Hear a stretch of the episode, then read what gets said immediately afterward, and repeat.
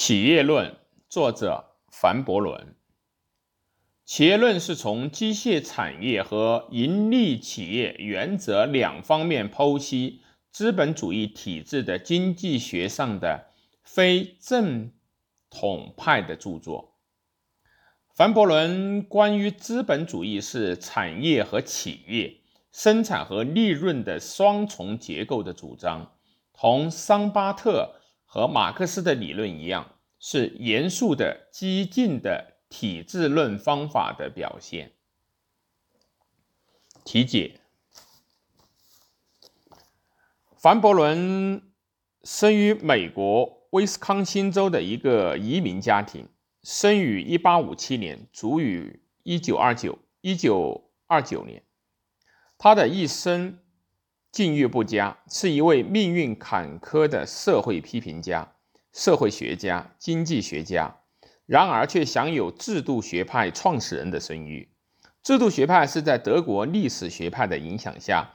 论述资本主义制度的矛盾的美国的一个反正统学派。一九一九年由汉姆顿命名。凡伯伦的主要著作有1899年的《有闲阶级论》，1920年的《特权阶级论》，1921年的《工程师和价格制度》，1914年的《工艺的本能》，1923年《不在所有权和最近的商业企业》，以及1904年的《企业论》。该书是他任芝加哥大学副教授时所著，是他在经济学上的主要著作。全书论述了当时的资本主义，可以说是凡伯伦的《资本论》。第一章为序论，在此之后相继以机械操作、盈利企业、盈利的原则、信贷用途、当代企业资本、当代福利理论、法律和政治方面的盈利原则。机械的文化意义等八章展开论述，以第十章盈利企业的必然衰退结束。全书的主题在于揭示随着产业体制和盈利企业的两重性，以及后者优越于前者这一资本主义的矛盾本质的发展，将造成制度危机。同时指出，想用帝国主义手段克服这种危机。必将造成盈利企业的衰退。换言之，就是站在了保守的改良主义立场，欢迎好战的君主制，排斥社会主义，为盈利企业唱挽歌。在分析中，凡伯伦全面论及了广告、企业合同、周期变化、无形资产，也就是商誉，乃至大众心理、文化模式等现代社会的重要现象。这种综合性以及产业和企业的矛盾这一基本的理论，共同构成了他的资本主义论的独特性。但凡伯伦依据德国历史学派的发展阶段的概念，认为现代是信用经济的时代，批判自私密古典学派以来的今天的经济学主流学派的货币经济是错误的时代。在这一基础上的。股份资本论或许是他的压卷之作。在这里，他论及诸如通过所有权与经营权的分离来摆脱所有者对企业的支配，由那些出于自身利益、注意力完全集中于如何扩大非物质性资产价值的企业家和金融机构来实施对产业的物质过程的支配的内容。从而提出了一些在今天仍然十分重要的命题。本书却可以称为新制度学派，例如加尔布雷斯的新产业国家的基础。概要：自南北战争到十九世纪末，美国资本主义得到了巨大的发展。但也同时出现了工人运动和农民运动。但凡伯伦在另一部著作《有闲阶级论》中揭露了同劳动者相对立的有闲阶级的爱慕金钱的虚荣本质。趁其余事，他在本书中又进一步展开了对资本主义的议论。本书是在美国进入垄断和帝国主义时代的第一部真正的《资本论》，但这种由洛克菲勒创立的芝加哥大学副教授撰写的异端邪说，除在一部分社会主义那里之外，并没有得到积极的反应。产业和企业，资本主义制度有两个侧面。产业和企业，产业以生产的运作和调整，有用性的获得及提高同胞的生活水平为目的；企业则以追求金钱、利润、扩大所有权为目的。经济理论应当立足于产业和企业这两个范畴的区别上。在资本主义以前及其初期，在手工业和制造业部门，企业经营者同时又是产业设备的所有者。他们追求企业目标和产业目标两个方面。生产效率是企业成功的主要源泉，产业准则同企业的准则是相协调的。资本主义的发展虽然使产业和企业同时现代化，但在机器大工业建立的同时，却造成了与生产效率不发生关联。仅增大企业经营所带来的盈利与损失的机会，于是产业与企业开始相互背离。尤其是在现代，企业主主要关心的问题不仅仅是生产效率和有用性等，更重要的是如何周密地将投资从赚钱少的行业转向赚钱多的行业，着眼点转向哪，靠灵活的投资活动和与其他企业联合的发展战略。凡伯伦指出，此时产业已经为企业所统治，而不是相反。企业处于统治地位，产业处于从属地位。顺便提一下，马歇尔的自由转让和挪用资本、劳动等生产要素的替代法则，无非是这种现代状况的反应。指出产业与企业相互背离的现象，并进而明确这两者间的统治与从属的矛盾结构，这正是接近当代资本主义的最好方法。机械操作和盈利企业，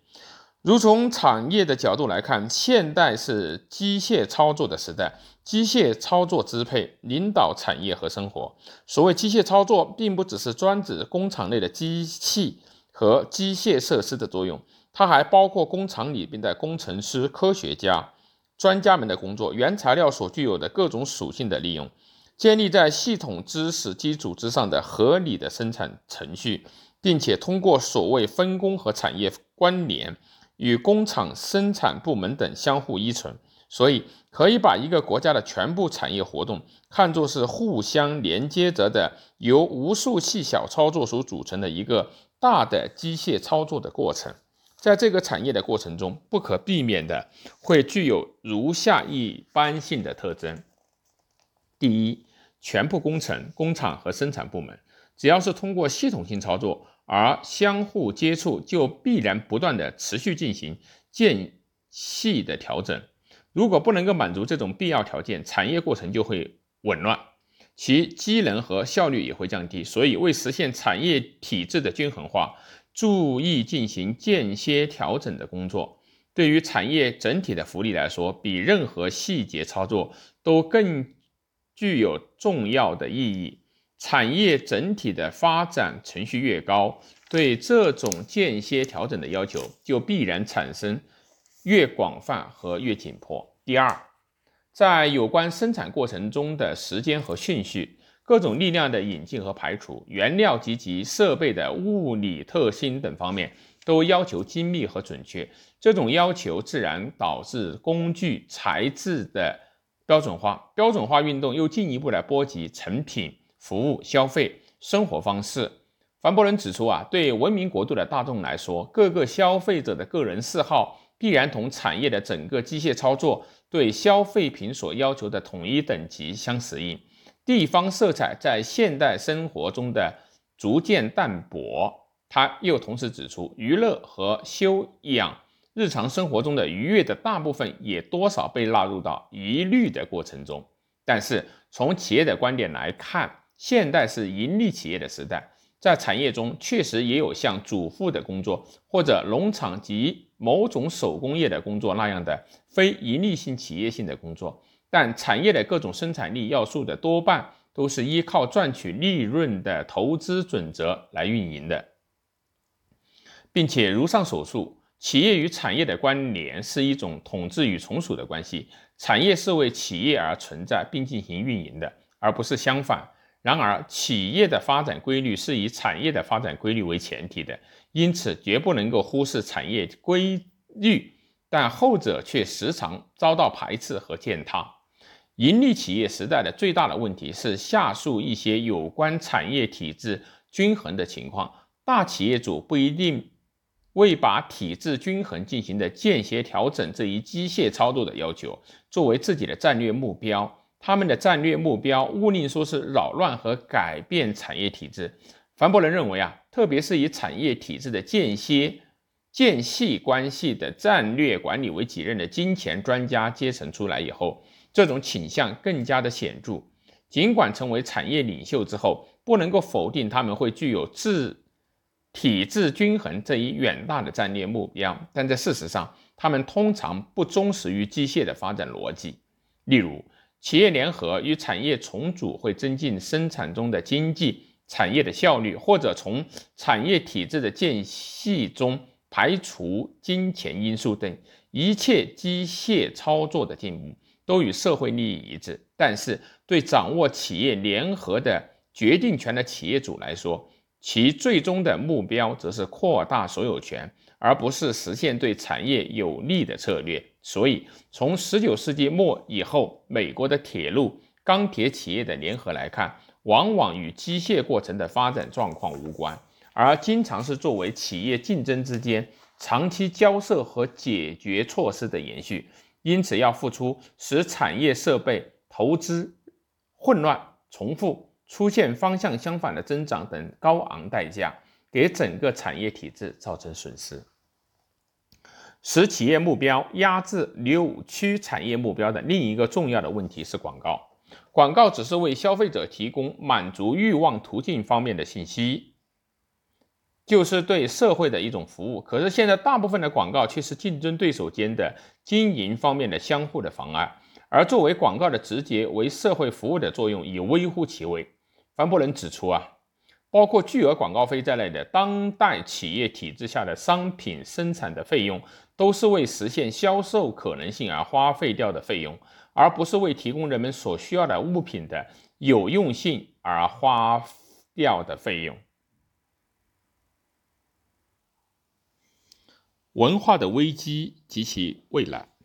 以上谈到的都是凡伯伦企业理论的核心。企业论接着就进一步就现代的产业资本论述了股份公司的问题。在股份公司这一现代的企业形式中，一资本的基础已从生产设备等物质性转移向商誉等非物质性财产。第二，生产设备等的所有者与实际的经营和管理分离。第三，并且由于追求利用。现代收益率同预期收益率之差的投证券投资，经营者的利害不仅同社会的整体利益，甚至同基本公司的长远利益也是相对立的。这样，股份公司的发展目标就脱离了产业的发展目标而独立，并成为取得支配地位的组织形式。产业和企业的矛盾此时已达到了顶点。凡伯伦的股份公司理论在最后说，产业的产品操作将屈从于那些只考虑如何扩大与其利害相关的非物质性资产价值的人们的支配。但是凡伯伦认为啊，机械操作和盈利企业与政治和宗教一样，也是一种文化的因素。在本书的最后两章，他以机械操作的文化意义、企业盈利的盈利企业的必然趋必然衰退为题，论及了这两个问题。从事经营企业的财务性工作的企业家阶层，从与从事生产机械性工作的产业阶层之间，在日常的生活内容、生活习惯、思考习惯、推理方法、看问题的方面等，都全部相同。企业家阶层考虑的问题的最终标准是财产的自然权利，因为这是一种因循守旧的制度上的事实，所以在他们的精神世界中，态度必然是保守的。产业阶层则与此不同，他们的思维的根本准则是机械操作的规律，是非人性的物质因果关系。既然不是习惯的依照先例建立起来的准则，他们的态度精神当然是非保守的。在这两种不同质的对立的文化中，前者与宗教的政治同为源于十七、十八世纪的旧文化，后者则完全是现代的文化，并以程度不同的渗透到当代的所有阶级和阶层中，尤其是当代工人，非常缺乏资产权的观念。作为企业文化核心的财产自然权的思想很淡薄。再者，作为机械制造业的半生物的工会运动，虽然会带有一定的局限和妥协，但它否定了这种传统的自然权学说。如果发展到被认为是工会精神的合乎逻辑的结局的社会主义或者无政府主义，那就是不仅是限制财产权，而是要求废止它。他们将要求建立基于产业规律的新的经济组织。具有讽刺意味的是。连反对这些偶像破坏论的保守的社会改良主义者，也站在了产业文化的唯物论立场，而不是企业文化的因循守旧立场上。这样，产业的文化逐渐成为现代文化的发展基调，而企业文化对这种文化倾向的抵抗，则随着时间的推移逐渐衰弱。企业文化在这场文化斗争中的失败，也是盈利企业所支配的资本主义制度的危机。文化和体制的危机如何才能克服呢？凡伯伦提出的解决办法是：一、通过学校、报纸、杂志等属于教育体系的企业进行保守主义、优良的风俗传统、爱国心、节约精神等方面的宣传；第二，按企业家的意志推行爱国主义、好战和进攻性的国家政策，也就是帝国主义，但后者却被认为是最强大和最佳的手段。具有讽刺意味的是，帝国主义虽未消除产业文化对现有秩序的分解作用是带来了希望，但另一方面又促进了保守主义，助长了复古的风尚，使旧专使旧的传统体制的精神武器和浪漫主义哲学重新复活。为克服盈利企业体制的危机而推行的帝国主义，将把现代作为和以前。时代有区别的盈利企业自身的衰退为其逻辑性的归结。凡伯伦以下列对未来的警示结束了本书：企业、王朝政治、帝国主义与唯物主义精神、社会主义这两者中的一方最终将强大起来。这虽是近乎简单的推测，但可以认为，不远的将来必属于这两者之一。也可以说，盈利企业的全面统治必然是一种过渡性的统治。两种背道而驰的文化倾向，无论哪一个占上风，结果盈利企业都是注定失败的命运，因为盈利企业同这两者的发达都是不相容的。